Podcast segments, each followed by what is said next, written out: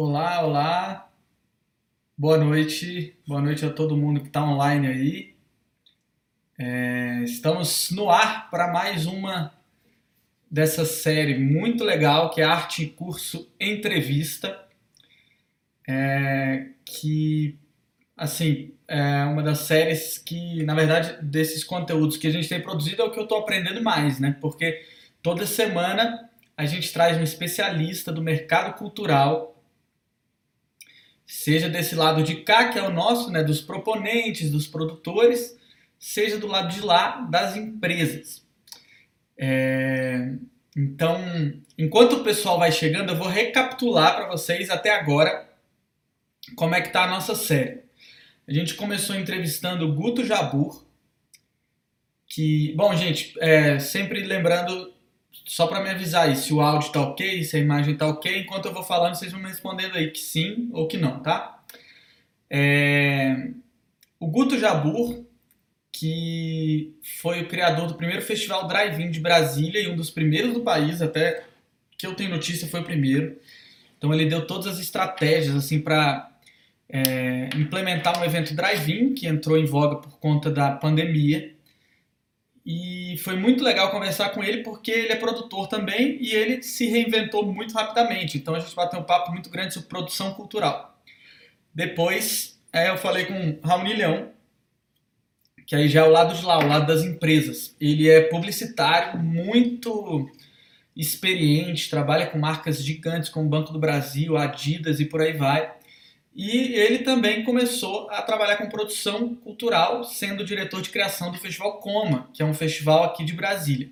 Então, Raoni fez essa ponte aí entre as empresas e nós, produtores, proponentes e artistas, explicando como gerar experiências de marca e por que, que elas são importantes para as empresas.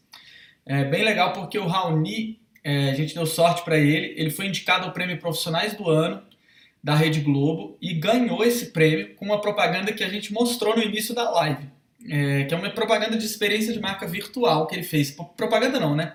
No caso, ali era uma campanha. É... Gente, só queria que vocês falassem aí para mim no chat. Tá ok o som? Porque ninguém falou ainda. Tem que ter certeza disso. E vamos deixando o like aí, hein? Quando chegar, deixa o like, compartilha com aquela aquele amigo ou amiga produtor, produtora, para ver se para trazer o pessoal para live, porque essa live vai ser muito legal. Bom, a gente semana passada falou com a Nayara Lira, que é uma especialista em editais. Ela também é aluna Viver de Arte. E ela já ganhou muitos editais aqui em Brasília. E foi um papo muito legal também para a gente entender qual, qual é a pegada que a gente tem que ter para elaborar projetos de editais do governo, que são diferentes dos editais das empresas. É, Normalmente a gente foca muito aqui no canal na linguagem das empresas, mas a gente está trazendo também esse lado de como é, escrever editais para a Secretaria de Cultura dos governos municipais, estaduais, federais. Então, para quem quiser curtir essa série, tá no canal. É só entrar aí no nosso canal depois dessa live e maratonar. É uma série de entrevistas, vai estar tá lá em, em, ao vivo. Para ir criando mais expectativa, daqui a pouco a gente vai é, entrar no ar com a nossa convidada. É, já que hoje o tema é, editais também, mas é um edital diferente, que é um edital mais focado nas empresas. Então já antecipo para vocês que tem um edital aberto, que é o edital da Vale, que está dando 20 milhões é, de reais para a cultura. E eu vou destrinchar esse edital na live que vem, que vai ser quinta-feira, 8 e meia da noite. Então já anota aí, gente. Toda terça e quinta a gente está com é, programas ao vivo aqui no canal da Arte em Curso. Beleza? É, bom, e hoje é, eu vou trazer aqui para gente uma convidada que é a Caroline Gonçalves. E ela foi uma das oito ganhadoras do edital Petrobras Cultural de Teatro. E esse edital ele teve 900 e poucos concorrentes, oito vagas. É, e duas vagas foram de pessoas que acompanham aqui o nosso canal da Arte em Curso, pelo menos que eu sei, né, que chegou até a mim e que também são é, alunos do nosso curso Viver de Arte, que foi a Caroline e o Alcides. Eles ganharam exatamente o mesmo edital e eu conheci a Caroline justamente por conta desse edital. Ela é, me mandou um e-mail e me contou assim o quanto que os nossos conteúdos ajudaram não só a ganhar esse edital, mas entender é, toda essa linguagem das empresas, né, que ela é importante para editais de empresas, como da Vale, Petrobras, Natura, e também como ajudou a captar patrocínios, porque ela já fez algumas captações de patrocínios via Rouanet. Uma das coisas muito legais é que ela está fora do eixo Rio-São Paulo, então é uma tecla que eu bato muito, que essas leis de incentivo, elas são uma alternativa para quem está fora daquele eixo, né, é, efervescente e teoricamente mais fácil, que é o eixo Rio-São Paulo. Ela está em Itajaí, ela é de Itajaí, Santa Catarina. E é, eu vou ler um pouquinho é, do que, que a Caroline já fez na carreira como produtora, mas antes eu quero mostrar um negócio engraçado aqui para vocês, enquanto o pessoal vai chegando. Deixa eu ver aqui. É, peraí. Bom, tá na tela aí, gente. É, olha que loucura isso. Eu estava divulgando o curso Viver de Arte e aí eu recebi esta mensagem. Isso foi antes de eu saber que a Caroline e que o Alcides é, tinham concorrido. Na verdade, eu acho que nem estava aberto esse edital de teatro da Petrobras, ou foi um pouco antes. É, foi um pouco antes, isso foi em junho, eu acho. E aí eu recebo essa mensagem. Bom dia, Flávio. Trabalho na Petrobras como analista de projetos culturais. Estou acompanhando seu trabalho e achando maravilhoso o treinamento que você está passando aos artistas e produtores. Precisamos mesmo de projetos e proponentes mais preparados. Parabéns pelo trabalho. E aí ela me deu essa divulgação né, do, do, do novo edital, que no caso era de animação. E assim, eu achei muito legal essa mensagem, mas eu não tinha noção até receber esses dois depoimentos da Carolina Dalcides de quanto esse conteúdo estava impactando.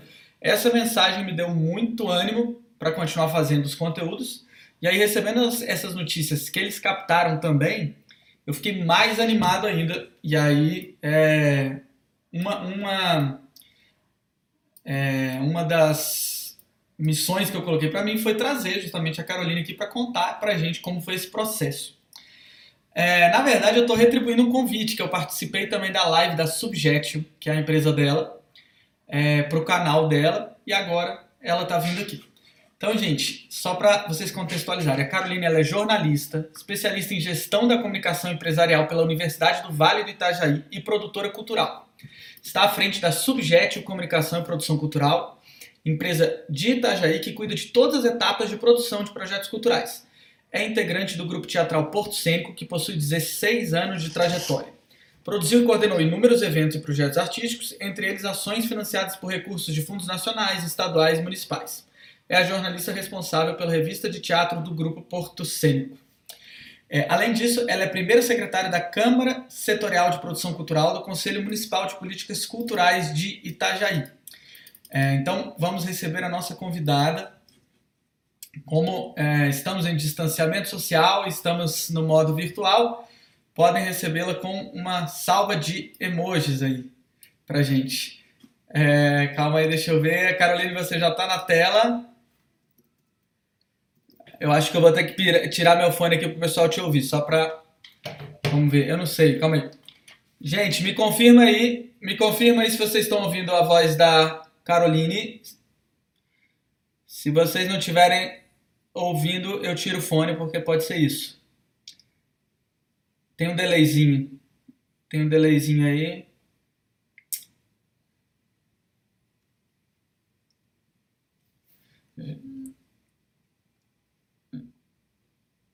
Já já vem um chat aí. É...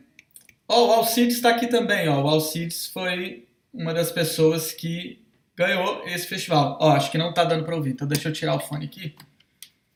Aí, então vamos lá. Gente, acho que vocês vão ouvir agora, hein?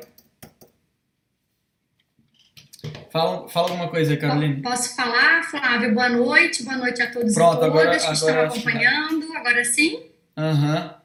É, Ai, o pessoal agora vai demorar um pouquinho para falar, mas já queria dar um abraço aí pro Alcides Miranda, acabei de falar dele aqui na live, ele também acompanha muito os é, os conteúdos da arte em curso. Então, ele também foi um dos ele foi ele é seu companheiro aí de Petrobras Cultural, que ele ganhou o mesmo edital que você. Ai, que legal. Qual é o teu projeto, Alcides? Coloca aí no chat, por favor, pra é. gente trocar figurinhas depois. Então, gente, já que vocês não estavam ouvindo agora sim, salva de emojis, beleza, bem-vinda, Caroline. Aí, ó, olha lá, realmente fui contemplado no edital da Petrobras. Ah. Aí, que maravilha. Então, reunimos aqui dois contemplados nesse edital. Acho que é a live mais é, concentrada aqui do país nesse edital, hein? Nenhuma, nenhuma vai bater. Flávio, obrigada pelo convite. Já quero te agradecer aí de antemão. Estou assim muito lisonjeada. É, muito obrigada. Espero que seja um bate-papo aí bem bacana para o pessoal, que o pessoal curta. Massa, muito legal. Bom, te parabenizar, né, pelo pelo edital. É, o edital, inclusive, é, você já está em execução desse projeto ou é um projeto que ainda vai ser executado?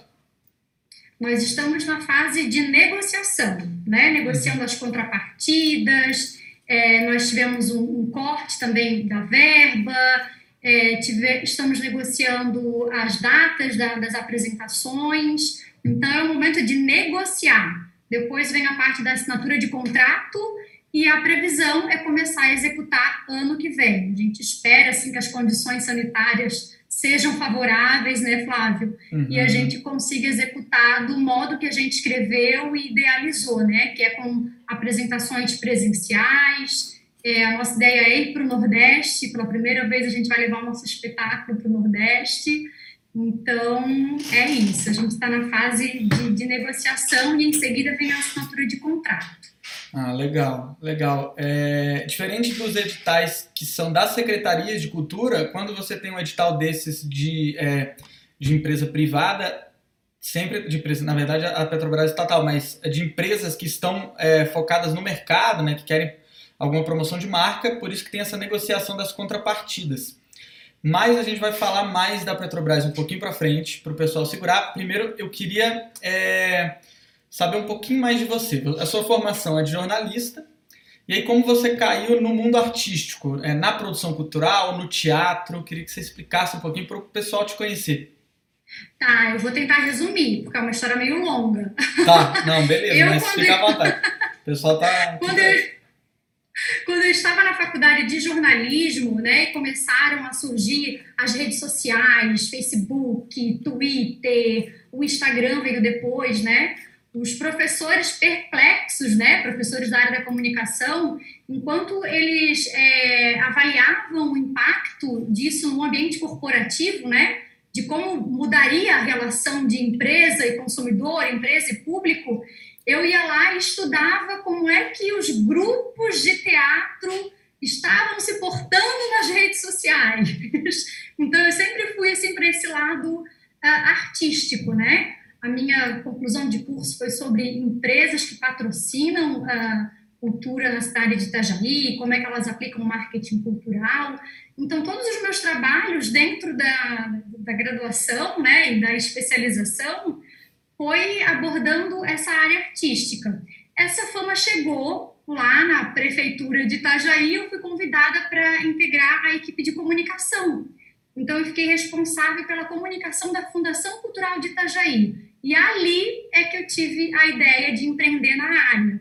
Eu trabalhava com a divulgação das atividades artísticas da cidade. Ah, então, às vezes, eu ligava para um artista: olha, consegui uma entrevista para ti na televisão tal, ou na rádio tal. Eles diziam: ai, Carol, hoje eu não vou poder ir, não, não dá para ir, não consigo. Eu dizia: gente, é tão difícil divulgar, como é que esse artista não quer, como isso, né? Então, ali eu descobri um nicho de mercado. Bom, vou trabalhar para esses artistas, vou ajudar eles a se divulgarem, vou trabalhar na comunicação deles. E daí fui, pedi demissão na prefeitura e empreendi Bacana. na área. A princípio era só para fazer a comunicação deles, né? Uhum. Release, foto, site, identidade visual. E daí ali eu descobri que alguns tinham verba para me pagar outros não tinham. Por que, que uns tinham e outros não tinham? Ah, uhum. que um foi aprovado no edital X, daí tem grana para aplicar, o outro não tem edital. Falei, opa, calma aí, como é que funciona essa coisa de edital? Uhum. e daí comecei a escrever para os editais e, e mergulhei nesse campo da, da produção cultural, né? Daí, em seguida, veio um convite para integrar, integrar um grupo de teatro, né, como produtora. E daí, né, Flávia, é um caminho sem volta, né? Sim. Depois que a gente começa a escrever, começa a vir um resultado, aprovar, captar, é muito gratificante, né? Então, hoje eu estou mais na área da produção do que na da comunicação, mas tudo começou com a comunicação. Uhum. E ver o espetáculo é, sendo realizado todo captado, né, com todo mundo bem remunerado, um cenário bonito, público lá porque você conseguiu divulgar, é realmente muito bom, né? É ah, cenário ideal, né? É, mas é, é o cenário ideal. É sorte deles também, do Porto Cênico, que encontraram uma produtora tão, é, digamos assim, é, que tem paixão por essa área, né? Porque eu brinco sempre aqui na Arte em Curso que se eu fosse começar hoje, que eu também comecei é, produzindo um grupo de teatro que eu escrevia e dirigia. Então eu meio que me dividia entre, entre as funções de, de artístico e produção. Só que aí a produção ela englobava um milhão de coisas, né? Desde panfletar, vender ingresso, divulgar, fazer identidade visual, captar, tudo. Até som e luz a gente faz ao mesmo tempo ali com uma mão na mesa de som, outra na mesa de luz. Uhum. E se eu pudesse focar, assim, se eu, se eu pudesse voltar no tempo e escolher, cara, qual a área que vai dar mais resultado? É a área de captação, via editais, via patrocínio porque eu vou contratar um ótimo iluminador que vai fazer realmente uma luz profissional. Eu vou contratar alguém para divulgar, fazer uma identidade visual que não é a minha especialidade. Enfim, eu acho que é a área que a gente mais consegue é, movimentar mesmo, fazer as coisas. Para quem gosta de fazer acontecer, é essa área, né? Sim, Flávio, porque quando não tem o recurso, não tem a captação, a gente vai para aquela questão ali das parcerias, né? É. Ai, vamos fazer na parceria, vamos buscar ajuda da instituição X, e daí tudo começa a ficar muito difícil, né? É. Assim, parceria é legal até um certo ponto, né? Mas o mais legal ainda é a gente poder fazer e receber de forma justa para isso, né? E tu falou aí do Porto Cênico, né? Da produtora do Porto Cênico. O Porto Cênico tá aqui presente no chat. Ah, Valéria, legal. Ana Beatriz.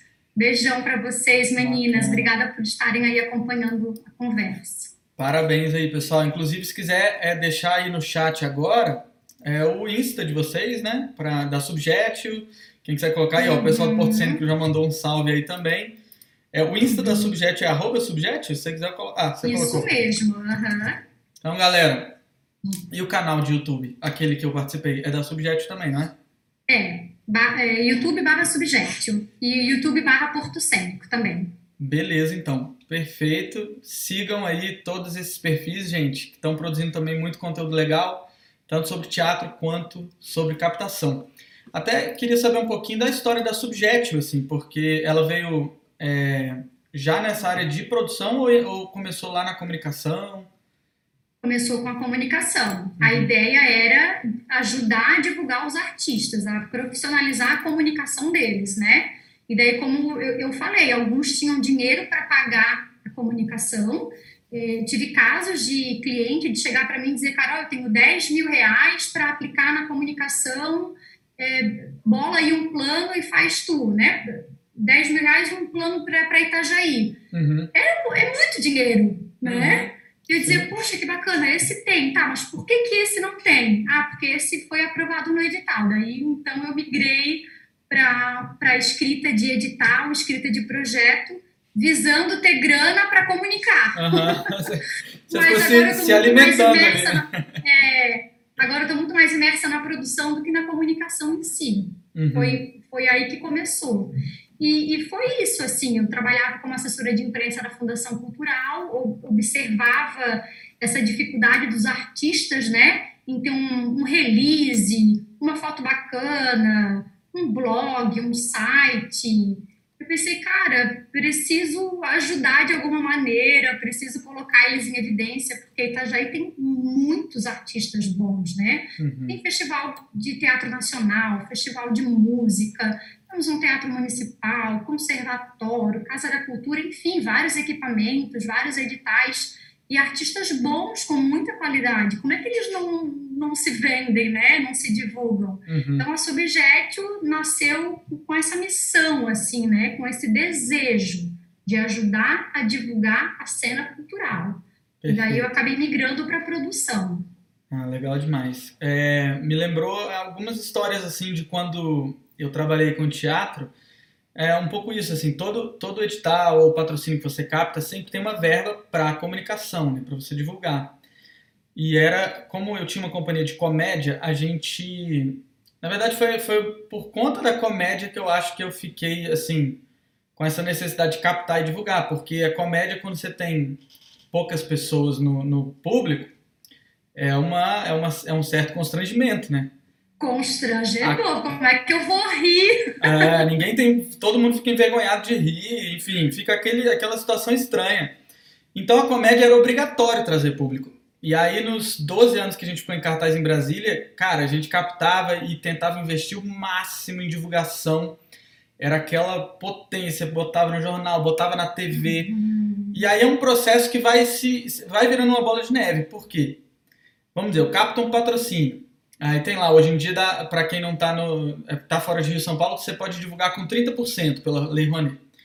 E aí você divulga, consegue trazer o público é, conseguindo trazer o público para o patrocinador fica mais interessante, que ele te patrocinou, ele viu que você tem público, então ele tende a renovar.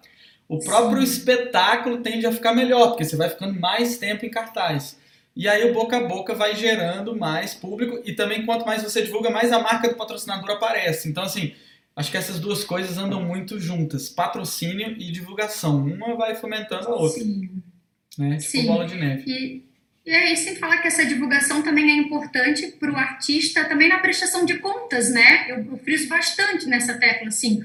Porque se tens uma boa clipagem, um bom material de divulgação, isso tudo vai ajudar você a prestar contas, né? Comprovar que teu projeto foi executado, teu objeto foi executado e também ali no momento do, da tua comprovação de dois anos como artista, né? Que a, a maioria dos editais pede dois anos de comprovação na área. Sim. Como é que tu comprova, né? Uhum. Uma boa clipagem, os materiais de divulgação, né? Os materiais publicados na, nas redes, nas emissoras, enfim.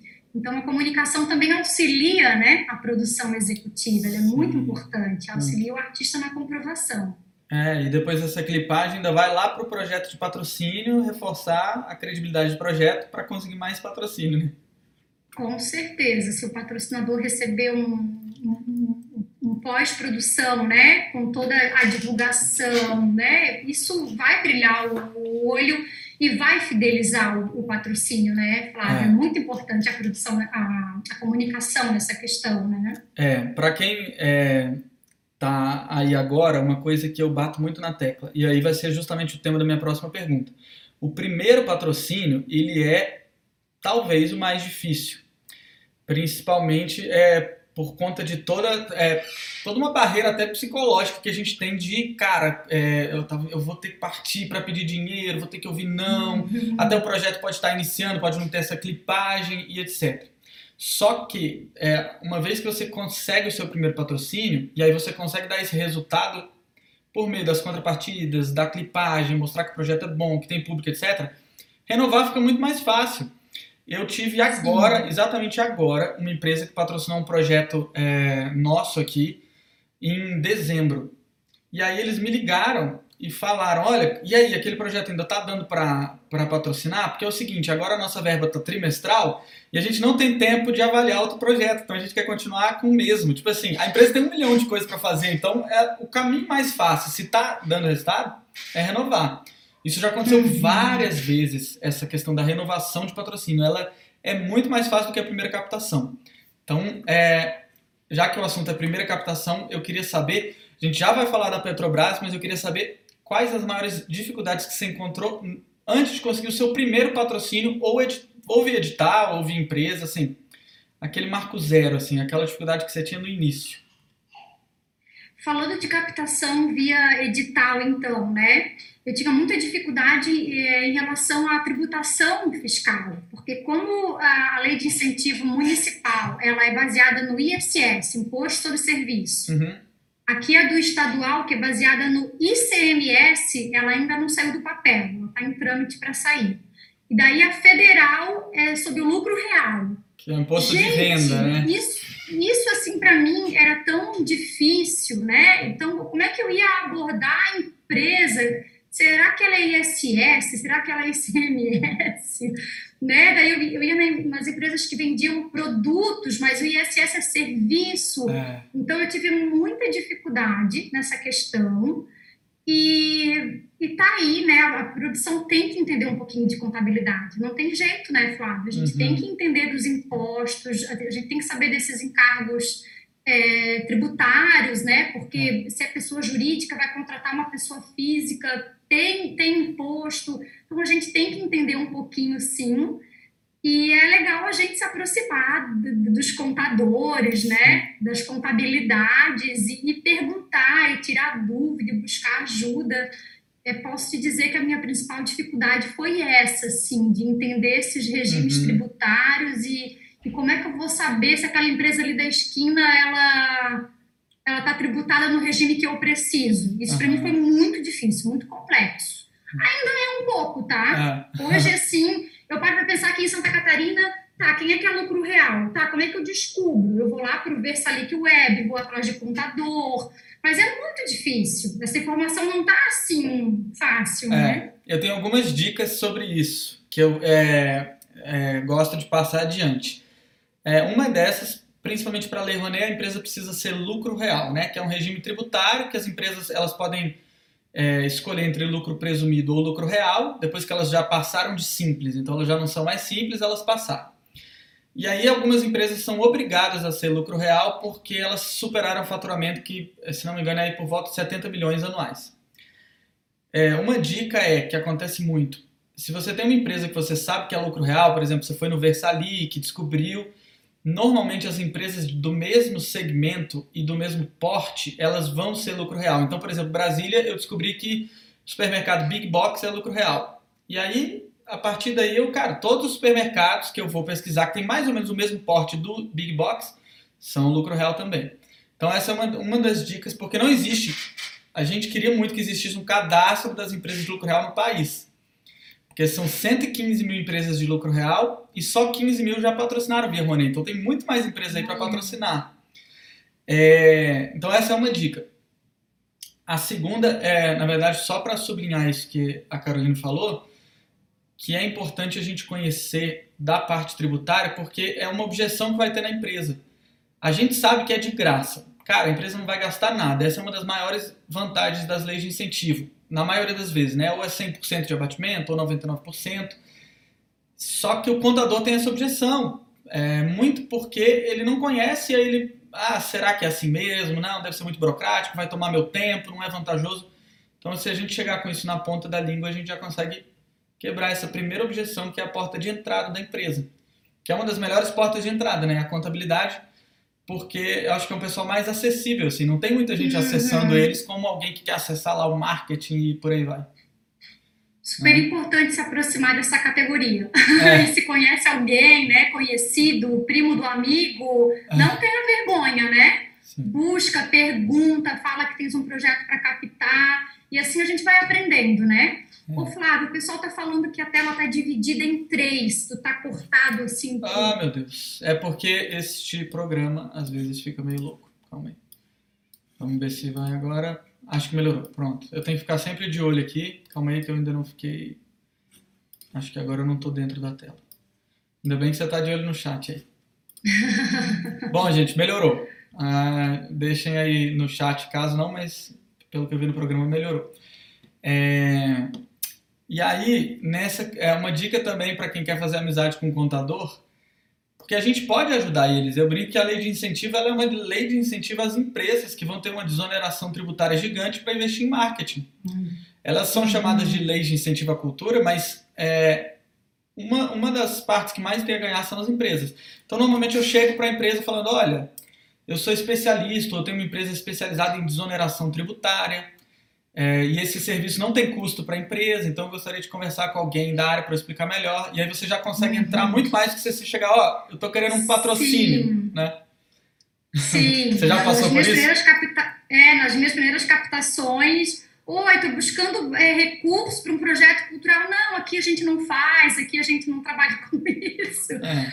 Tudo não, assim. Eu comecei a mudar a minha abordagem. Opa, vou perguntar se trabalha com política de patrocínio, eu vou buscar pelo Olha, marketing, né? Já, já é outros termos, outra abordagem que faz toda a diferença, né?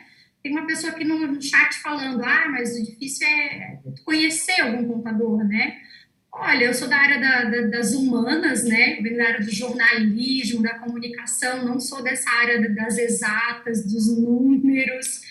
E, mas a gente tem que ser um pouco cara de pau, assim, né? De, de ligar, de ir atrás, de repente marcar uma reunião com uma contabilidade perto da tua casa, apresentar o teu projeto, dizer, olha, eu quero entender como é que funciona, eu tenho uma Rouanet, mas eu não sei exatamente o trâmite, tu pode me explicar para eu poder abordar melhor o, o, o empresário?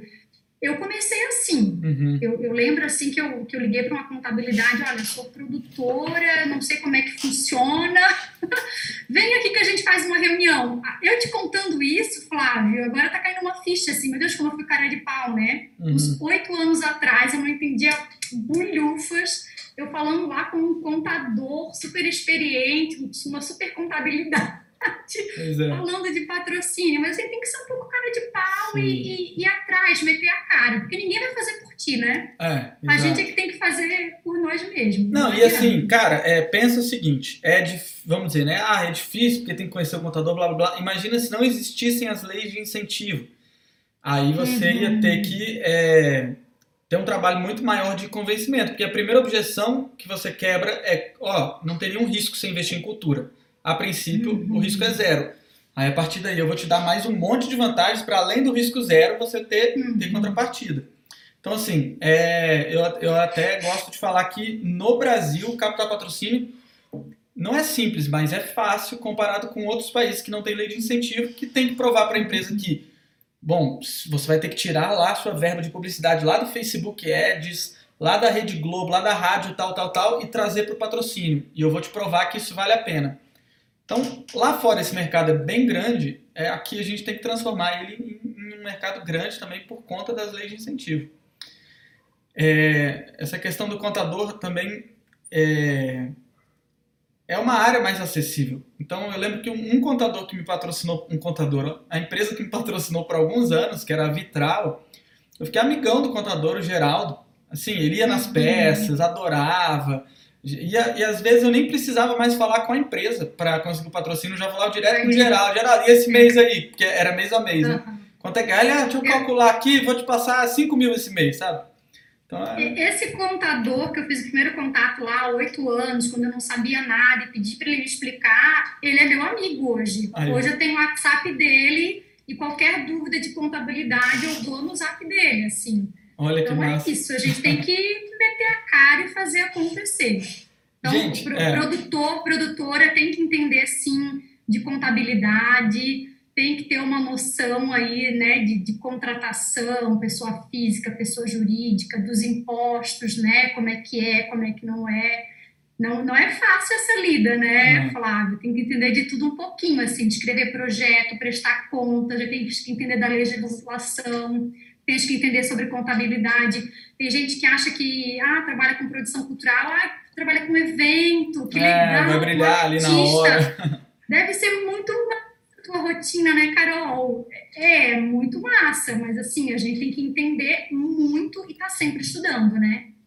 Sempre se capacitando, fazendo curso, porque a legislação muda, instrução normativa altera, o que era permitido já não é mais, aí o que não era agora é. Uhum. Então, exige, assim, muito da gente. A gente está sempre estudando, sempre antenada, né? Sim.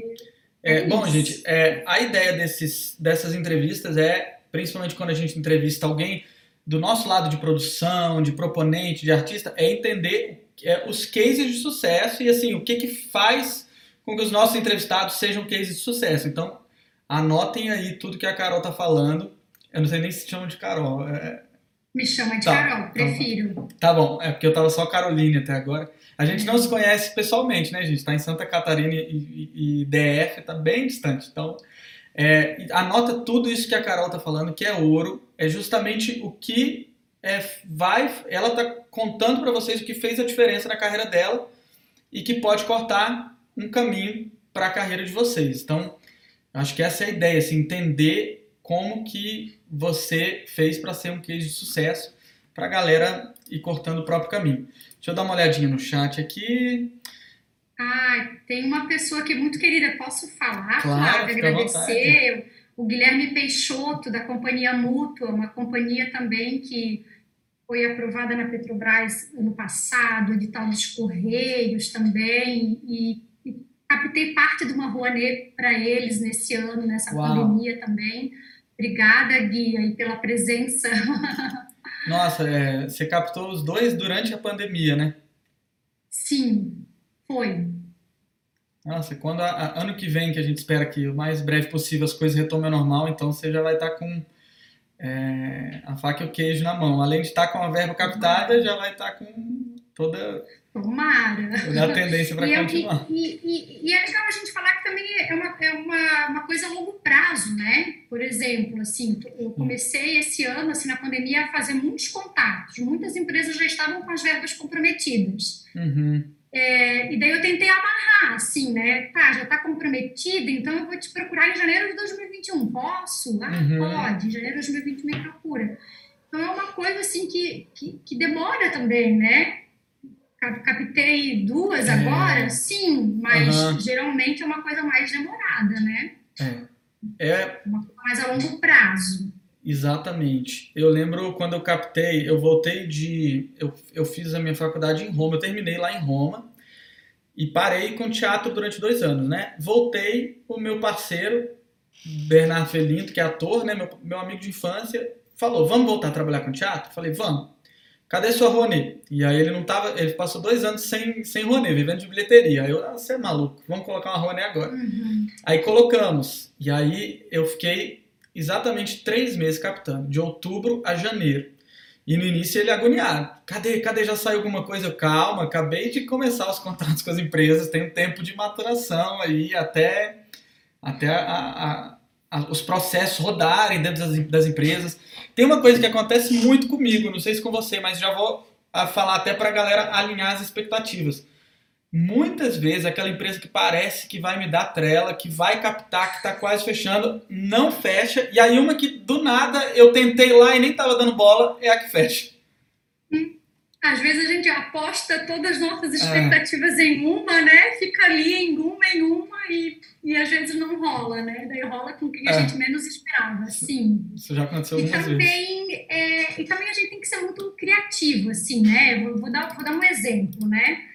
É, veio aqui para Itajaí uma rede de supermercados nova, né? Uhum. Eu pensei, opa, é interessante para essa rede criar uma conexão com a comunidade onde ela está inserida, que é um bairro específico aqui da cidade.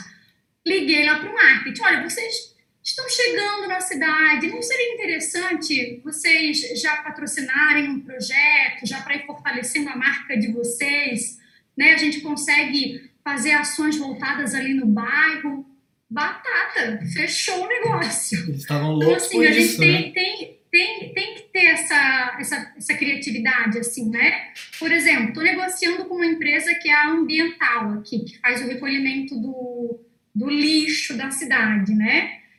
Estou ali em negociação já desde o do começo da pandemia estou negociando com eles e quero propor alguma coisa é, de lixo zero. A gente não vai fazer nada em papel desse projeto. Uhum. Nada em papel. Não sei se vai vingar, mas assim, a gente tem que ter essas sacadas, né? É. Opa, uma empresa nova vindo, uma empresa que recolhe o lixo, que como é que eu posso criar uma, uma conexão ali com ela. Então, exige essa criatividade da nossa parte também, né? Sim, com certeza. Buscar uma sinergia ou buscar uma oportunidade, né? Igual você falou com a, com a empresa de supermercados, é importantíssimo. A gente tá, tem que estar tá sempre tendo ideias para fomentar. Bom, vou trazendo um pouquinho já para o lado da Petrobras, é, mas vamos. É, como você entrou em contato comigo é, depois de ganhar o edital e a gente começou a conversar, eu queria até saber como que você conheceu a arte em curso, o viver de arte, os nossos conteúdos? Como que caiu para você assim? Foi pela internet. Eu não lembro se foi via anúncio ou pelas hashtags. Uhum. Foi um ou outro. Uhum. E quando eu acessei, eu já me identifiquei logo de cara, né? Porque o teu, teu Instagram ele é bem são vídeos curtos e com umas chamadas assim bem atrativas, né? Eu pensei, cara, é isso que eu faço, é aqui que, eu, que eu vou ficar, que eu vou curtir, que eu vou comentar, vou dar audiência para esse perfil aqui, porque me identifico muito com ele, né? Foi pela internet. E, e tudo que tu fala, né, o conteúdo que tu passa, faz muito sentido, assim, para mim. Muito, muito, muito, muito, muito. Todos os vídeos, assim, parecem falando para mim. Uhum. Cara, é, eu digo, é isso, Flávio. A gente está conversando ali, literalmente, né? É, porque é isso, é a lida da, da, produção, a gente conhece as dificuldades, os prazeres, né? Tu, tu vai ali na, nas nossas dores. Então, foi pela internet que eu conheci uhum. e, e já se vão um bom tempo e os teus conteúdos são muito inspiradores, assim. Até quero te falar isso, assim, Flávio, porque tu fala de uma forma didática que faz a gente enxergar que é possível. Uhum. Não usa, assim, uns termos difíceis, né, que se torna uma coisa muito distante da nossa realidade. Quando eu tive acesso aos teus conteúdos, eu pensei, poxa, o jeito que ele fala parece ser tão simples assim, ele dá uhum. as estratégias, né? E, e foi assim que eu enfim, Legal. que eu tive acesso aos teu, teu, teus canais, aos teus conteúdos e a gente está aqui agora. É, eu tive até essa surpresa quando a gente é, conversou, porque assim, eu não tenho, eu não tenho conteúdos motivacionais, né? Normalmente eu vou, eu vou com conteúdos mais de, de prática, de experiência. Há alguns anos eu comecei a estudar mais a área de patrocínio, que eu já faço há muito tempo, para entender cada vez mais o que, que, que, que poderia melhorar a minha conversão.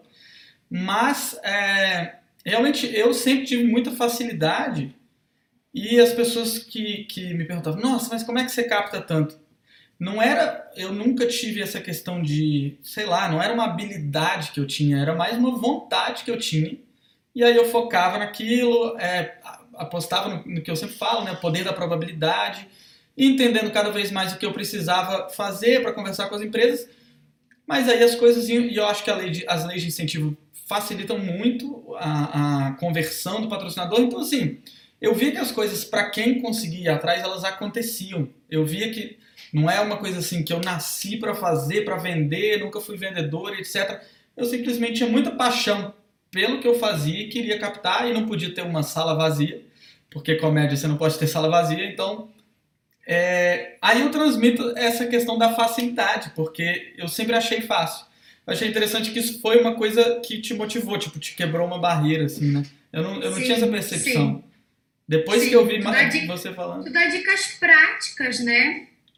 Dicas muito práticas. Eu digo, não, calma aí que eu vou, vou aplicar aqui para ver se dá resultado. E dá. Uhum. A tua dica que tu falou me caiu uma ficha, assim, tava aqui na, na, nas captações, tu deu uma dica assim, ó. Na apresentação de captação de patrocínio, não foca no teu projeto, foca na contrapartida. E ali caiu uma ficha, claro que é. Eu acho que o empresário quer saber da ficha técnica do meu projeto, né, de detalhes dos meus argumentos, ele, ele não está muito interessado nisso. Ele quer saber, infelizmente, é uma verdade nua e crua, ele quer saber o que ele vai ganhar. Uhum. Com, com, patrocinando, né? Uhum. Então, assim, eu mudei na hora, liguei para o publicitário, uhum. muda aí a apresentação, esquece todas aquelas lâminas ali que a gente fala da ficha técnica, das etapas, do cronograma, tu tira isso tudo e dá-lhe botar contrapartida. Para cada contrapartida, uma lâmina bem grandona. É, isso, exatamente. Eu falo muito isso. Essa, essa parte de justificativa, etapa de trabalho, que você vai colocar na lei de incentivo, no edital, mas para a empresa. É, e, eu, e eu percebi isso muito porque chegava muita gente lá na Arte em Curso trazendo os projetos e era exatamente o contrário. Assim, 90% explicando como o projeto é maravilhoso, e de fato muitas vezes o projeto é maravilhoso, e aí uma páginazinha com as cotas, é aquela um milhão de vantagens, tudo escrito em letrinha pequenininha, o cara não tem a real sensação. E aí eu comecei a dividir muito por, é, como a Carol falou, uma página para cada contrapartida. E também tive muito resultado com isso, de chegar nas empresas e o pessoal, nossa, se esse projeto, é, se todos os projetos que chegassem fossem com essa programação, assim, facilitaria muito a vida, porque a maioria dos projetos que chegam eles, ah, não, esse aqui eu não, não consegui entender direito, esse não me interessa, não consegue fazer brilhar os olhos do patrocinador Hum, também, né? hum. É, Tu vê, não é uma dica simples, Flávio? é, É simples, mas precisa alguém com conhecimento te passar, te explicar para as fichas irem caindo, é, né? para cortar um caminho, né? É, É. O meu primeiro projeto de patrocínio foi, é, não tinha nenhum designer, era o Word mesmo, sabe? Aquele textão de Uhum. Word, assim, tinha uma fotinha na primeira página, e aí não, focava não, não, muito, gente. É, focava muito em justificativa, blá blá blá. Paguem, paguem publicitário, design para fazer um material bonito, bacana e de preferência que tu possa editar, né? A cada Uhum. apresentação tu dá uma editadinha, põe a logomarca do, do, da, da pessoa que tu está visitando, né? Um investimento que vale a pena. Perfeito, é exatamente isso. É, tem, tem gente que, sei lá, festivais maiores que gastam fortunas no projeto de patrocínio, porque é, é onde é quase como se você estivesse investindo ali para colher depois. Então, Hum. projetos menores também tem que ter pelo menos um pequeno investimento ali na parte de apresentação. Bom, Ô, Flávio, eu não vi tu falando sobre isso ainda, assim, né? Mas eu, nessa vida das captações, eu, tô pensando em fazer vídeos, apresentação em audiovisual. Não, assim, um teaser do espetáculo, um teaser do projeto, não. Eu tive a ideia de, de eu me gravar falando, olha, eu sou a Caroline, sou produtora, estou em busca do, do patrocínio, que é um projeto assim, é assado colocar o artista para falar, fazer uma ediçãozinha, porque com a pandemia, muitas empresas estão falando que não vão, vão me receber pessoalmente por conta da pandemia. uhum, Eu acho que um pouco também é mentira, assim, né? não querem me receber mesmo. uhum, Então, assim, eu pensei, poxa, seria legal também mandar um vídeo, quem sabe, né? Uhum. Explicando o patrocínio, explicando a proposta. De repente, um audiovisual chega diferente, né? Mandar Ah. um link do, do YouTube não listado, de repente. uhum. Eu não vi tu falando disso ainda, assim, de apresentação audiovisual, mas é uma ideia que já me passou pela cabeça. Eu acho bem legal. Eu já fiz é, apresentações é, junto da minha apresentação, mas na época que a gente ia lá no, no- na época, né? Há, há pouco tempo atrás, que a gente ia lá na empresa apresentar. Normalmente eu colocava um vídeo para mostrar algum exemplo de contrapartida, tipo, né, eu fazia merchandising, aí eu botava um vídeo pro merchandising. E tinha um impacto muito grande mesmo. Fica, acho que não só prende a atenção da pessoa, como fica né, na cabeça da pessoa. E também dá a opção. Ó, você tem aqui todo o projeto, mas se você quiser se engajar com um vídeo, eu acho que é uma ideia excelente. Já que eles não querem nos atender pessoalmente por conta da pandemia, de repente um vídeo apresentaria melhor a ideia do que um PDF, né? Sim, eu acho bem bacana. Bom, é, você já respondeu algumas perguntas que eu iria fazer, né? Tipo, alguma dica que, que eu te dei, que te ajudou e etc. Então, eu quero saber agora das suas captações atuais. É, você me falou que é, captou pra, pela Petrobras e também um projeto da Mútua, da CIA Mútua, não foi? Isso, É. isso, aham. Quanto que foi o edital da Petrobras no total? Ah, de 200 mil reais. Um- Uhum. a gente colocou um pouquinho mais de 200 mil, mas eles cortaram para 200 mil redondo. Tá. Foi 200 mil. E o da CIA Mútua pelo Rouanet? Até O da Cia Mútua é um valor de 300 mil. A gente captou bem pouquinho por enquanto, 30 mil, Uhum. mas tem aquela confirmação que tu falou, né? A cada trimestre eles já Sim. se comprometeram em pagar pra gente. Então, se não chegar ali nos 300 mil, uma boa parcela eles vão, vão pagar, eles já se comprometeram com a gente. Hum, excelente. É, e aí, eu queria primeiro que você falasse, bom, um diferencial para esse Rouanet que você captou esse ano, assim, o que, que você acha que conseguiu, se for, lógico que você não vai falar de todos os fatores que influenciaram, mas o fator chave, assim, que você acha que te ajudou a captar esse Rouanet, a fechar com essa empresa até conseguir que ela se Uhum. comprometesse para os próximos trimestres. É, foi isso, é uma, uma empresa de supermercados que veio para a cidade, Uhum. né? E eu passando na, na rua, eu olhei, opa, uma, uma, uma rede grande aqui de Santa Catarina. Uhum. Eu falei, eu vou ligar lá e vou argumentar que seria interessante eles iniciarem as atividades na cidade já com um projeto cultural, que Uhum. ainda está sendo construído o supermercado, né? Uhum. Acho que ele vai inaugurar para ano que vem. Nossa, então, Então, você já foi- viu, já viu lá na construção ainda, já ficou de olho. Na construção, na construção, o mercado ainda não abriu. Tá O gente, mercado que olha, só vai abrindo olha o diferencial, vai hein? E daí, como ele, ele é de um bairro aqui, o bairro que se chama Fazenda, é o bairro onde está o Teatro Municipal instalado. Uhum. Então, eu já conectei, assim, o projeto com o teatro, falei, olha, o teatro fica bem pertinho do mercado, a gente vai levar as crianças ali de uma instituição para o teatro, e a gente vai colocar a logomarca de vocês em todos os materiais, então vai ficar uma coisa, assim, bem, bem fechadinha, né? Teatro uhum. municipal, supermercados, Sim. instituições e daí isso brilhou o, os olhos do, do, do, patrocinador.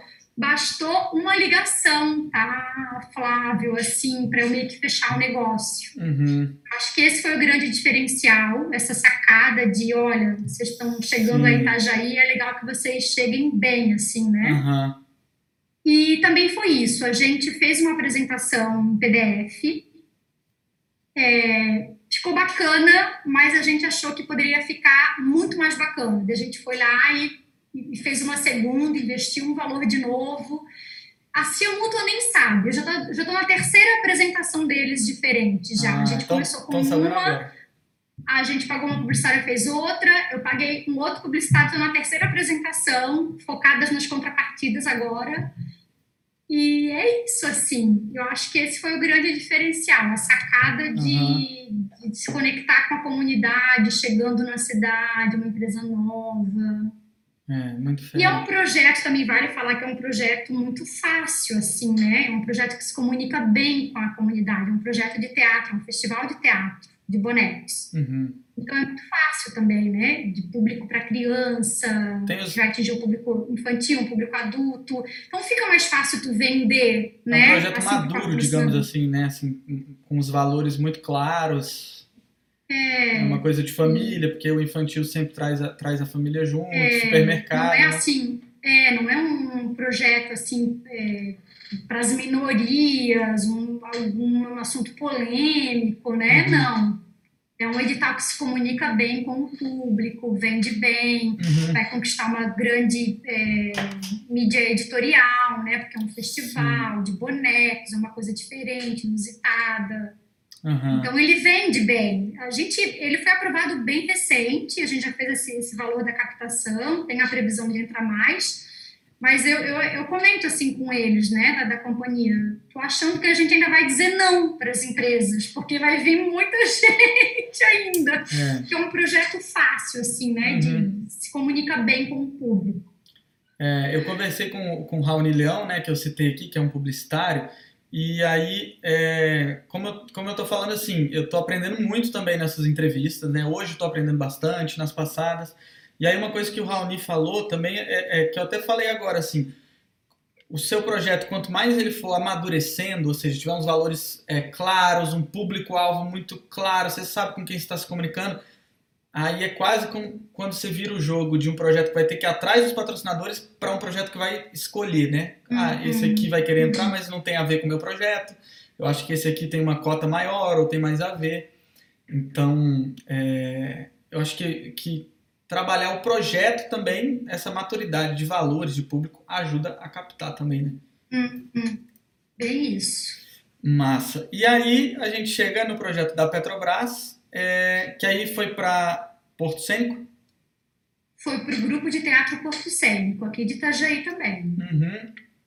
E, e, é isso, assim, é como esse edital da Vale que está aberto, né? Uhum. É um edital aberto uh, e quando abriram as inscrições, naquele momento eu, a gente ainda pensou, cara, será que, que vale a pena? Vai ter que fazer procuração, porque a, a presidente do grupo não estava conseguindo acessar o Salic, então tinha que fazer uma procuração, Sim. né? Para dar poderes para mim, para eu poder inscrever. Eu pensei, cara, o cartório não está aberto, está tudo fechado, porque isso tudo foi lá em, em abril, foi bem no começo, assim, dessa pandemia, né? E daí a gente, não, vamos, vamos lá fazer a procuração, vamos para cartório, vamos fazer. Mas por que, que a gente estava tão confiante e queria muito escrever, não queria perder? Porque tem isso também, né, Flávio? O perfil do, do da proposta artística com o edital, né? Uhum. É, o edital era para a infância 0 a 6 anos. Uhum. E nós temos um espetáculo no repertório para 0 a 3. Uhum. Então ali a gente já, já, teve, a gente já sentiu, sabe? Já teve o feeling. Cara, é um projeto que se encaixa perfeitamente nesse edital. Porque tem isso, às vezes a gente quer encaixar nossos espetáculos em editais que não têm o, perfil, né? Então, como a gente se ligou que tinha potencial, era um edital para infância 0 a 6, Tínhamos em repertório um espetáculo de 0 a 3, um espetáculo lindíssimo, que é o espetáculo Casa, para bebês, a direção da Sandra Vargas, que é do Grupo Sobrevento de São Paulo, que é, é uma super renomada do teatro de bebês, né? Uhum. Então a gente sentiu ali que podia dar, né? Uhum. Que tinha o perfil. Então a gente foi atrás e não perdeu a oportunidade. Sim, é. Tem, é, eu fiz lives sobre o edital da Natura Musical e sobre o edital do CCBB. E assim, é, é exatamente uhum. isso. São uhum. perfis completamente diferentes. Um projeto uhum. que vai ganhar o da Natura não vai ganhar o do CCBB e vice-versa por conta dessa questão dos valores, do que a empresa está procurando. A Natura estava é, conversando muito com projetos de, de minorias, já o CCBB com uma arte mais clássica. É, então, tem essa questão da sinergia. Ela vale tanto para editais quanto para busca por patrocínios diretos. Uhum. E aí, bom, tudo bem, teve essa sinergia, mas foram 900 e poucos concorrentes e só oito vagas. É, quando vocês estavam escrevendo o edital, assim, é, se atentaram muito, muito a, ao regulamento, é, como foi esse processo de argumentação para convencer lá o parecerista de que devia dar verba para o seu projeto e não para outros 900? Na verdade, foram duas escritas, né? Primeira foi para o Salic, a gente teve uhum. que colocar ele todo dentro do Salic, daí instrução normativa impressa aqui, né? Uhum. Bíblia debaixo do braço. Uhum. É, exatamente. Salic, Salic pede isso, Carol escreve isso. Salic pede, Carol obedece, né? Uhum. Primeiro foi uma escrita para o Salic.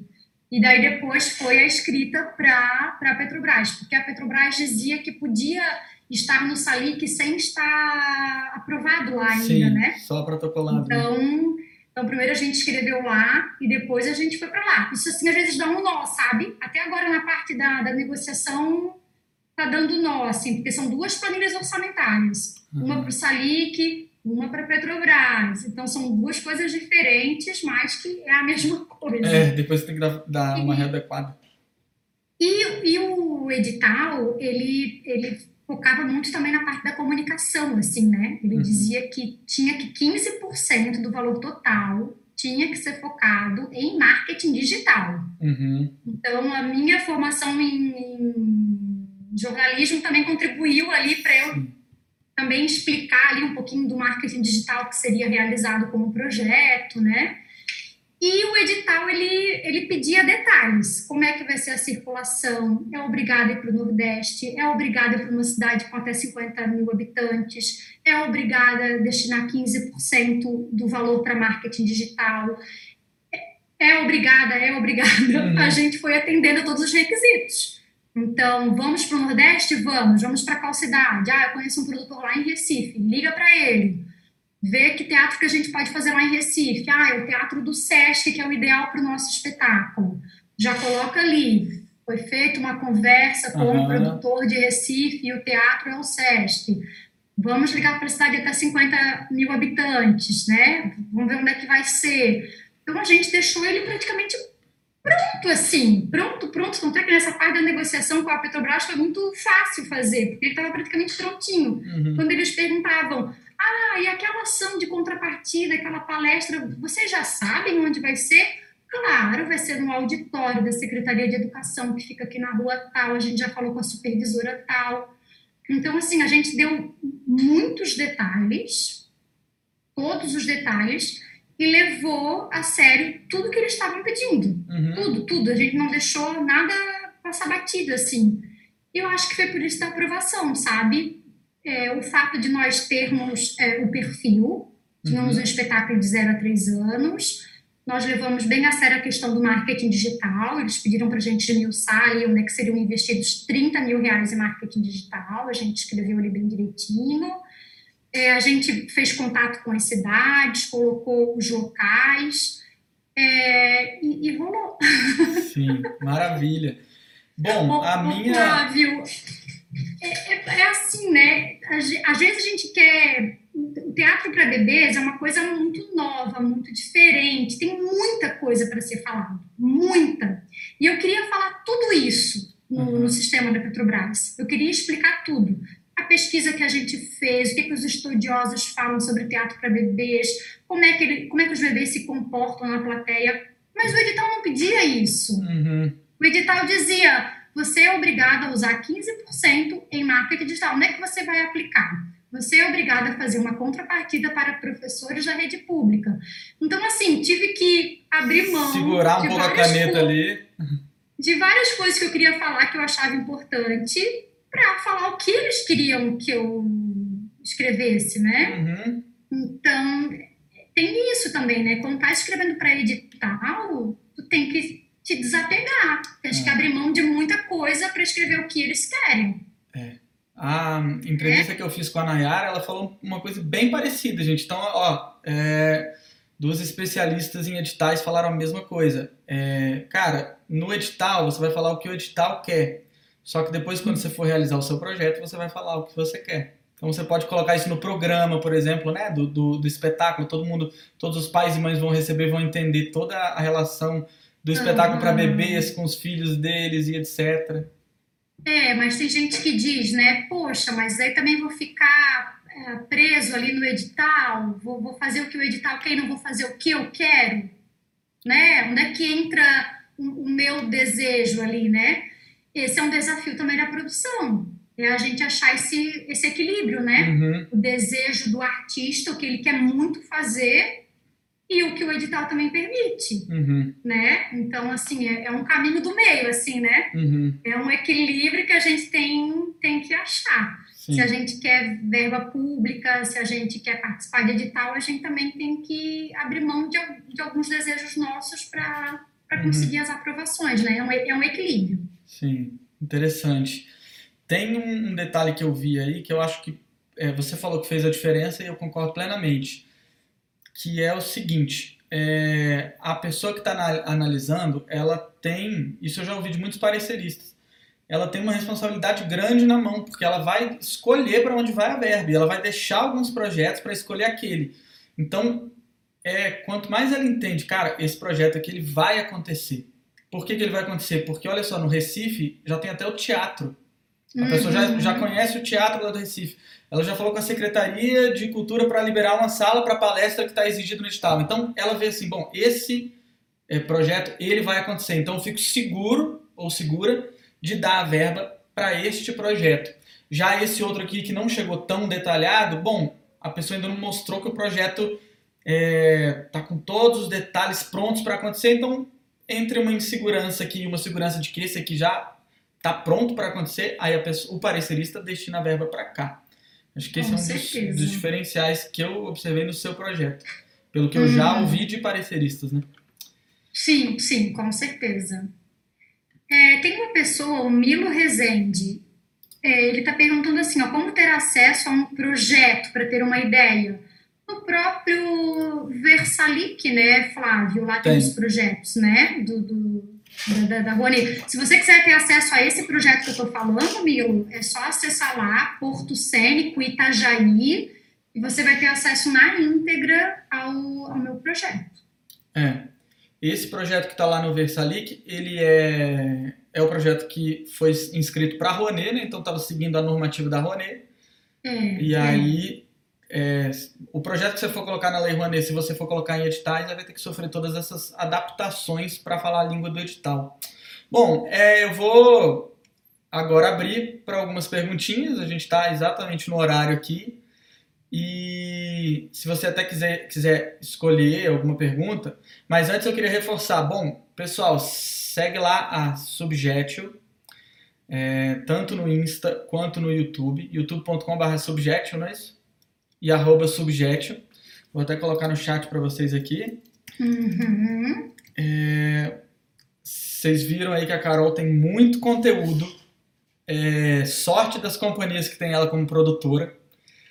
Porque na, época, na época da minha companhia eu também queria. Apesar de eu fazer a produção, mas como eu queria me dedicar mais à parte do, da direção e, e escrever. Quem dera eu tivesse encontrado a Carol aí naquela época para tocar comigo essa produção aí. Então, é, bom, também é, falar para vocês que a gente está com a última semana Viver de Arte do ano, com as inscrições abertas para quem quiser. São quatro aulas ao vivo é, que eu falo sobre todo esse universo de patrocínios, principalmente. Então, de lei de incentivo e de como gerar resultado para as empresas aprendendo a falar a língua do empresário. Então, são quatro aulas como se fosse um intensivão. É, o pessoal que, que assistiu as outras semanas do Verde Arte, os comentários são sempre assim, que tem muita novidade, muita coisa que nunca ouviram antes. Então, quem tiver afim, tá aqui no link da descrição, a quarta e última semana Viver de Arte de 2020. Beleza? Fica o convite aí para vocês, se inscrevam no canal. Quem quiser postar hum, no Instagram que está aqui acompanhando a live, marca Arte em Curso, marca a Subjetil, que a gente também começa uma conversa por lá. Beleza? É, você quer escolher alguma pergunta ou quer que eu escolha aqui, Carol? Podes escolher. Eu só vou dar um retorno aqui para Vanessa Guzmão. Ela pergunta, né? Eu quero entrar no edital da Vale, porém como proponente. Eu sou funcionária pública. Como posso fazer? É, eu não li o edital da Vale. Não sei se pode funcionários públicos. Se não é... puder funcionário, Vanessa, né? A minha orientação é, é, é, não se inscrever. Se não pode, não deixa para um próximo. É, não sei gente... qual é a tua opinião, Flávio. A gente vai fazer uma live destrinchando esse edital na quinta-feira, 8h30, né? Então é legal você participar. A Rouanet, você pode entrar como funcionária pública, você só não pode receber pelo projeto. Então, assim, receber a verba que, que você captou e diretamente para você como remuneração. É, você pode receber por outras formas, né? Por bilheteria, por venda de livro e por aí vai. E a Vale, ela exige Rouanet também. Esse edital da Vale exige Rouanet. Então, que eu já te adianto esse pequeno ponto. Mais sobre os detalhes do festival, quinta-feira, 8 e meia da noite, aqui no canal da Arte em Curso. Estarei nessa live aqui no chat, Flávio, te acompanhando. Ah, maravilha. O Jefferson, ele pergunta assim, ó, o que vocês oferecem em contrapartida para as empresas, mídias e etc.? Bom, tem muitas ah, possibilidades, né, Flávio? Muitas, muitas. As mídias é uma delas, né? Sim. É, vou então responder com uma. Quando, quando eu participei da conferência sobre patrocínios lá de Chicago, é, eu, eu cheguei a entrevistar um, um, dos organizadores e aí ele me falou, cara, poucos, uma coisa que os produtores não sabem muito é que o poder que tem o endomarketing, que as empresas investem milhões, bilhões de reais em como manter os funcionários motivados, orgulhosos, diminuir a rotatividade, isso é muito caro para as empresas. E uma forma de fazer isso é, é investindo no endomarketing. E um projeto cultural é uma excelente forma de você investir em endomarketing, de levar a sua equipe para conhecer como é que a sua empresa impacta na sociedade, é, para fazer lá, é, por exemplo, oferecer ingressos para a primeira fila, porque o patrocinador ele tem direito a uma porcentagem de ingresso em cada lei de incentivo. Então, uma das contrapartidas que você pode chegar falando para as empresas é, olha, eu vou te ajudar a diminuir os custos com rotatividade, aumentar a motivação e o orgulho dos seus funcionários por meio de ações de endomarketing, que é, projetos culturais são a melhor plataforma para você é, explorar. Essa é uma das contrapartidas que a gente pouco pensa a respeito. A gente pensa muito na mídia, mídia, mídia, né? Você tem alguma outra para falar que você tenha em mente aí? o endomarketing, as mídias, oferecer um espaço para o patrocinador lá oferecer um serviço, né, um produto, Sim. Oferecer um espaço de fala no lançamento do, do evento, oferecer as cortesias, é, enfim, oferecer alguma atração artística para os colaboradores, Sim. Enfim, oh. depende muito do projeto né, e da ah. empresa, mas tem muitas possibilidades, né? É, é, tem uma que é uma que, que você pode até usar com a rede de supermercados. Que uma vez eu fui num, num, Eu participei de um workshop de patrocínio, só que era de marketing esportivo. E aí o cara falou, ele, ele listou um milhão de contrapartidas, ele falou, olha, por exemplo, se você for organizar uma corrida, você pode trazer circulação para o ponto de venda de uma empresa, por exemplo. Ah, os kits da corrida vão ser distribuídos na Centauro, né? E aí você traz circulação para o ponto de venda da Centauro. num supermercado, por exemplo, você pode fazer, ah, se você comprar tantos reais no supermercado, você ganha direito a um desconto de tantos, ou, ou, ou uma cortesia e, e, e a cada ingresso que você comprar, enfim, trazer pessoas para o ponto de venda, até vender ingressos lá, é, é uma das coisas que, que são valorizadas. Uhum. Beleza. É... Deixa eu dar uma olhadinha aqui. Se você achar alguma, porque tem muita, muita, muita fala aqui no chat. Qualquer que você quiser aí. É, o Josenaldo, um advogado conhecido em uma empresa grande pode ajudar em um edital? Não, eu pensei que fosse para ajudar na captação. Eu ia dizer que sim, que qualquer pessoa dentro da empresa pode te ajudar, né? Te abrir portas. É, eu acho, talvez, talvez ele quisesse perguntar isso mesmo, realmente. É, dentro da é. empresa. É... É, sim, sim. Todo conhecido, toda pessoa da empresa pode abrir uma porta para ti, com certeza. Vai depender da forma que tu for fazer essa abordagem, né? Que é aquilo que eu e o Flávio estávamos falando lá no começo do bate-papo, né? como é que tu vai abordar, como é que tu, tu vai, vai chegar, né? É, você vai abrindo caminho, né, dentro das empresas. Às vezes acontece até da gente abrir um caminho e esse caminho fechar e aí a gente tentar um outro caminho. Então, por isso que esses contatos realmente é, facilita a gente caminhar ali dentro até chegar nas pessoas que realmente decidem ou que têm as informações mais é, é, importantes ali, né? Parte decisória mesmo da empresa.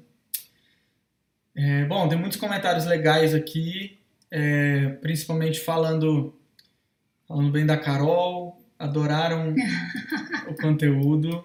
É... Eu trouxe um fã-clube aqui de Itajaí, né? Não, o pessoal que trabalha com você, então, é, é, é, quem pode dar o maior testemunho, né? Porque justamente é, é quem mais obtém aí as vantagens de, de te ter como produtor e captador. Hum, Pois é, muita coisa já responderam. Hum, eu tô querendo ver alguma coisa que seja exatamente assim sobre o tema do festival. Por isso que eu tô subindo o chat, sobre o tema do, da entrevista. Por isso que eu tô subindo o chat aqui. E gente, quem a gente não responder, porque as entrevistas elas estão sendo mais curtas, então depois quando a gente encerrar a live e você atualizar o seu navegador, você pode deixar um comentário com essas dúvidas que ao longo da semana a gente vai respondendo também. Beleza? Bom, tem uma, tem uma pessoa que perguntou quantas apresentações a gente vai fazer em cada cidade, né? A gente propôs oito apresentações em cada cidade. São apenas três cidades. Então, no total, são 24 apresentações. O edital da, da, da Petrobras. 24 apresentações. Maravilha. É, João Luiz, o que vocês falam na apresentação do projeto? É, não sei exatamente em, em, qual parte que você está falando. É, seria tipo na primeira página de um projeto, se você até quiser esmiuçar aí a sua pergunta. E deixa eu ver a, a do Léo Martins aqui. Ah, tá. Essa é interessante. Ó. Talvez a gente feche com essa, hein? Explique é, como é a intersecção quando uma empresa lança um edital, porém a verba do patrocínio sai pela lei de incentivo. Como você está lidando aí com o pessoal da Petrobras mesmo, você, tem uma noção de como eles fazem essa intersecção? Você até falou que as planilhas podem ficar um pouco diferentes. É... O, da, o da Petrobras, eles só pediam para a gente preencher dentro do sistema deles, né, a nossa proposta, mas tinha um campo lá que dizia é, qual o número de PRONAC do seu projeto. Então tinha que ter, era obrigada a ter. Uhum. Então ali eu acho que eles já já deletaram quem não tinha, né? Quem não estava no sistema do Salic, né? Uhum. E, e daí é tudo por conta deles, sabe, Flávio? A prestação de contas para o Salic é uma, tenho que levar em consideração a instrução normativa da, da Rouanet, e para a Petrobras é outra. Eles vão pagar parcelado, a gente tem que é, a fazer os relatórios, uhum. é, é, diferente. Tem até uma parte desse valor que eles vão dar em dinheiro vivo, assim, né? Não vão dar via renúncia, vão dar dinheiro uhum. próprio para solicitar contrapartidas. Uhum. Contrapartidas, assim, que eu acho que a Rouanet não, não, não autoriza, né? Sim. né? E daí eles vão pagar por conta para solicitar algumas Uhum. contrapartidas para eles. Uhum. Então, é isso, são coisas distintas, assim. Uhum. Mas a Petrobras, ela não vai solicitar uma prestação de contas tão a fundo quanto pede o, o, o a Rouanet, sabe? Uhum. É uma prestação de contas mais simplificada, mais mostrando como é que o, se o projeto foi executado, com fotos, com vídeos, como é que a gente utilizou a marca deles dentro do, do projeto. Uhum. É uma coisa mais simplificada. É. É, é como se fosse um relatório é, pós De execução. pós de evento, execução. assim, né? Para mostrar para a empresa Não que vai ser- certo. É, e não vai ser pós. Assim, a cada parcela que for paga, a gente vai ter que apresentar Os o relatórios. que foi, foi realizado, né? Hum, bacana. Bom, gente, deixa eu ver se tem mais alguma pergunta aqui. É, o João Luiz perguntou sobre, sobre a primeira parte da apresentação. É, tem alguma parte, vamos fechar com essa pergunta então. Tem alguma parte onde você teve que justificar para a Petrobras, por exemplo, por que o meu projeto é relevante, por que o meu projeto merece Sim. essa verba, Sim. argumentação mesmo? Sim, teve, teve. E daí, como eu te falei, eu tinha muita coisa para falar do teatro para bebês, né? Que é uma É. coisa muito nova, muito inusitada, desperta atenção. Aqui em Santa Catarina mesmo é algo muito novo ainda. Em Brasília nem tanto, né? Aí tem o La Casa Incierta, tem o Festival Primeiro Olhar, Uhum. tem outras ações mais maduras, né? Mas aqui em Santa Catarina o movimento ainda está começando.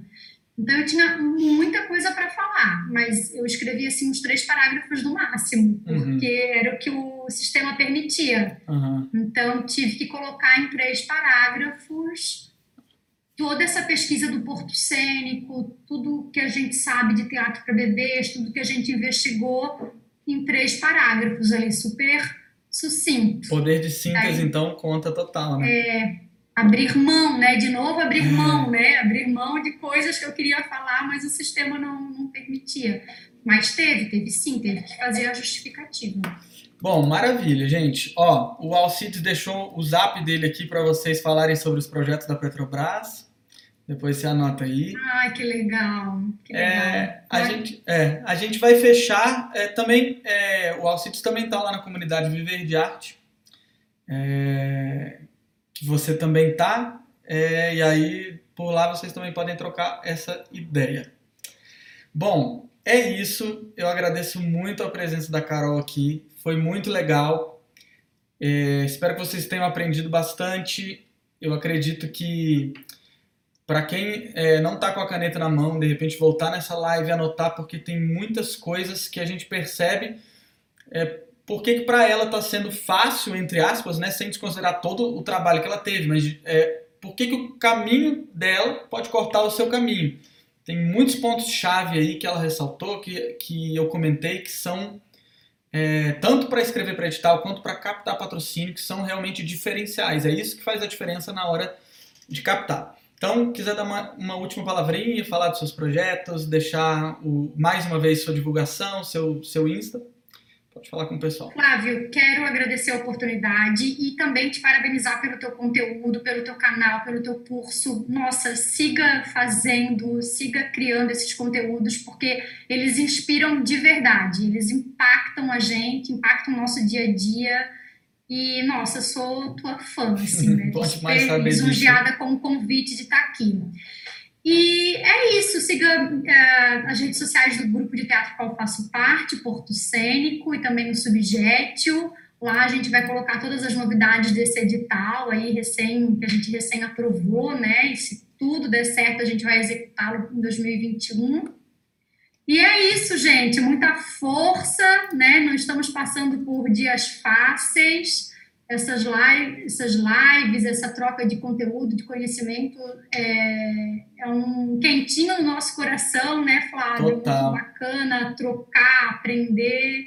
Tem sido assim um respiro, né? Nesse sufoco todo É. que a gente está passando.